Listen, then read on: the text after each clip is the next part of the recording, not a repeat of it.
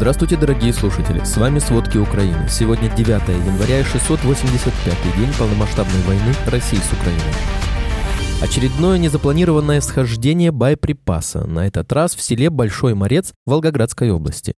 Главное управление разведки Украины получило 100 гигабайт секретных данных одного из критически важных предприятий военно-промышленного комплекса России. Власти Белгорода решили вывести из области детей. Попытка Китая захватить Тайвань может обойтись миру в 10 триллионов долларов. Все граждане Швеции должны быть готовы к войне, в этом убежден главнокомандующий вооруженных сил страны.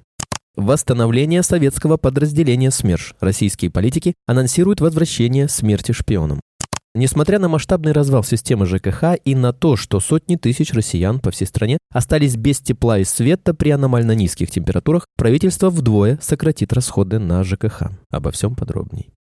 Завершились поисково-спасательные работы на местах российских обстрелов ракетами С-300 в Покровском районе Донецкой области. Удалось опознать пятерых погибших. В селе Ровно трехлетняя девочка и ее родители. В Покровске мужчина и женщина 37 и 34 лет. В результате российского удара, по предварительным данным, погибли 11 человек, включая целые семьи, хотя их на данный момент всех опознать не удалось. Следователи проводят осмотр найденных фрагментов тел, а криминалисты изымают биологические образцы для идентификации. Напомним, что ракеты С-300, выпущенные российскими военными, нанесли удар по району, особенно затронув Покровский ровно в Мирноградской общине. По сообщениям, к этому часу ракетный удар был нанесен по больнице в Покровске, где в этот момент проходила операция. От обломков стекла пострадал пациент и медперсонал.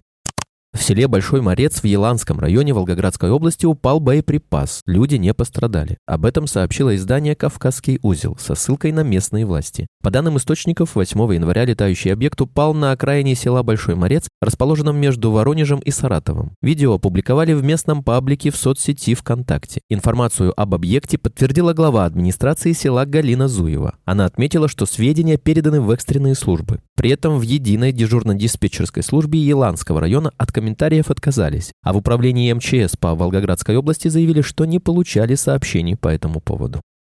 В Белгородской области России организованными группами собираются вывести детей из-за переживаний родителей. Об этом заявил губернатор Белгородской области Вячеслав Гладков в Телеграм. Он обратился к губернаторам других областей за помощью в размещении детей. Сейчас их примут в Воронежской, Ярославской, Калужской, Тамбовской, Липецкой, Тульской и Пензенской областях. Напомним, в российском Белгороде вечером 8 января прогремели взрывы. В Минобороне России пишут, что якобы сбили 10 реактивных снарядов.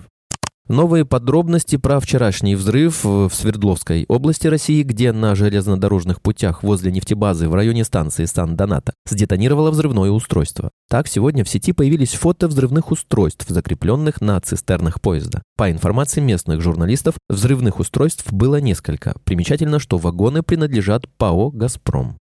Два украинских беспилотника атаковали объекты топливно-энергетического комплекса в Орловской области. Об этом сообщил губернатор региона Андрей Клычков. Первый беспилотник упал на нефтебазу «Орел нефтепродукт». При этом, согласно данным телеграм-каналов, близких к правоохранительным органам, резервуар, в который попал дрон, был пустым. Второй беспилотник упал в заводском районе Орла. Причиной, предположительно, была атака на «Орел Энерго». Клычков отметил, что в обоих случаях начались пожары, которые были успешно локализованы силами экстренных служб. В результате атаки украинских беспилотников три человека получили травмы средней степени тяжести. Губернатор сообщил, что один человек госпитализирован, в то время как двое отказались от госпитализации.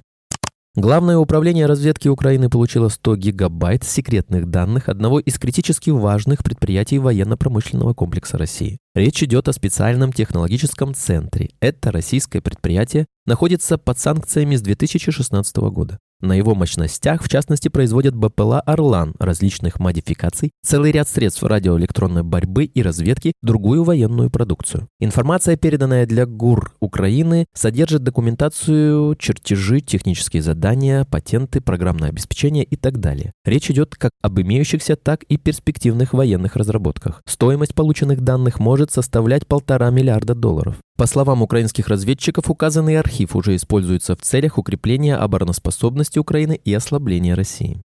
Крупнейшая война в Европе после Второй мировой, глобальный финансовый кризис 8-9 годов и пандемия ковида могут померкнуть в сравнении с потерями, которые экономика понесет в случае попытки Китая силой присоединить Тайвань. На острове производится большинство суперсовременных и значительная часть менее продвинутых чипов. Прекращение их поставок нанесет катастрофический удар по мировой промышленности, подсчитал Bloomberg Economics. Эксперты агентства рассматривали два сценария, при которых Китай может попытаться установить контроль над Тайванем, вторжение китайских вооруженных сил на остров с вовлечением США в военный конфликт. Блокада Тайваня Китаем. Экономический результат в первый год вторжения приведет к сокращению мирового ВВП на 10,2%. В случае блокады с целью отрезать Тайвань от торговых партнеров мировой ВВП упадет на 5%. Для сравнения, из-за пандемии коронавируса и мирового финансового кризиса глобальный ВВП по оценке МВФ потерял 5,9%. В каждом случае по сравнению с трендом, наблюдавшимся до этих событий. Издание «Политика» узнало, что Венгрия предлагает снять свое вето на пакет помощи от ЕС Украине в размере 50 миллиардов евро при условии, что финансирование будет пересматриваться каждый год. Как отмечает издание, это дало бы венгерскому премьеру Виктору Орбану возможность блокировать финансирование Украины ежегодно или получить уступки от Брюсселя за отказ от вето. Некоторые дипломаты ЕС скептически относятся к этому предложению, несмотря на изменение риторики Венгрии, которая ранее выступала категорически против выделения средств Украине в любом виде. Они указывают, что венгерское предложение абсолютно непредсказуемо для Украины. Два новых военных городка Рокантишкис в Вильнюсском и Паюрис в Шилальском районах после завершения строительства переданы вооруженным силам Литвы. Об этом сообщает Министерство обороны Балтийской страны. В новых военных городках, кроме казарм и штабных зданий, есть столовые, ремонтные мастерские, заправочные станции, автомойки, парки для хранения техники, спортивные комплексы и другая необходимая для солдат инфраструктура. Третий военный объект должен быть открыт в этом году в Щауляе. Под Вильнюсом впервые будет дислоцирован полноценный боевой батальон, что значительно усилит безопасность столицы. Министерство обороны Беларуси строит в 40 километрах от границы с Украиной в Гомельской области новый военный городок. Первая очередь строительства должна быть сдана в марте 2024 года. Поселок строят на территории нескольких бывших детских лагерей. В мае самопровозглашенный президент Беларуси Александр Лукашенко объявил о создании в вооруженных силах Южного оперативного командования. С этим журналисты связывают строительство нового военного объекта. Вероятнее всего, в новом военном городке разместят гарнизон, задачей которого станет прикрытие государственной границы.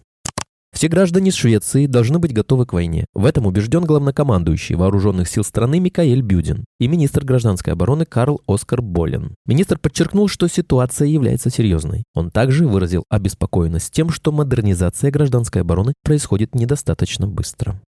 Российские политики в конце 23 года заявили о восстановлении советского контрразведывательного подразделения СМЕРШ, а в начале января уже появилось фото оперативников с одноименными нашивками, сообщает британская разведка. Название подразделения – это аббревиатура от русской фразы «смерть шпионам». Это подразделение основал Иосиф Сталин. Оно существовало в 1941-1946 годах. Британская разведка отмечает, что это является еще одним примером того, как российские власти сознательно обивают пороги российско-украинского конфликта в духе Второй мировой войны и как они сосредотачиваются на якобы проникновении внешних угроз в Россию.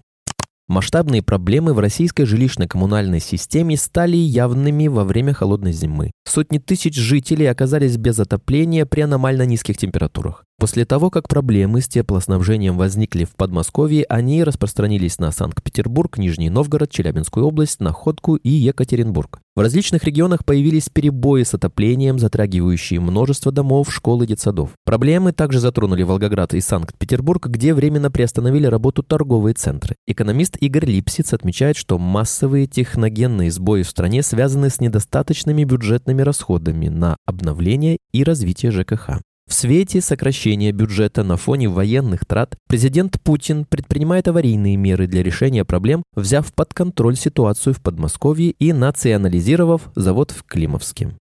На фоне войны и ограничений информации о реальном положении дел на фронте и в стране большинство россиян выступают за введение государственной цензуры СМИ, утверждает прокремлевский ВЦИОМ. Согласно опросу социологов, с необходимостью цензуры согласны 63% опрошенных. В то же время 30% россиян считают, что цензура СМИ не нужна, хотя в 2008 таких было меньше 24%. За пять лет у россиян сформировалось более четкое представление о взаимоотношениях государства и СМИ в нашей стране, и теперь этот вопрос гораздо реже вызывает затруднения, констатировали социологи по итогам исследования. Также в ЦИОМ нарисовал портрет типичного россиянина, поддерживающего цензуру СМИ. Это женщина старше 45 лет, со средним или средним специальным образованием, высоким или средним по собственной оценке уровнем дохода, проживающая в населенном пункте до 100 тысяч человек или на селе. При этом она активная телезритель, верной дорогой идете, товарищи. Спасибо, это были все главные новости о войне России с Украиной к этому часу. Помните, правда существует, а мы стараемся сделать ее доступной. Если вам нравится то, что мы делаем, пожалуйста, поделитесь этим подкастом с друзьями в России.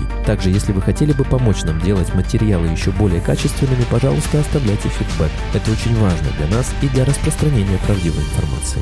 До встречи.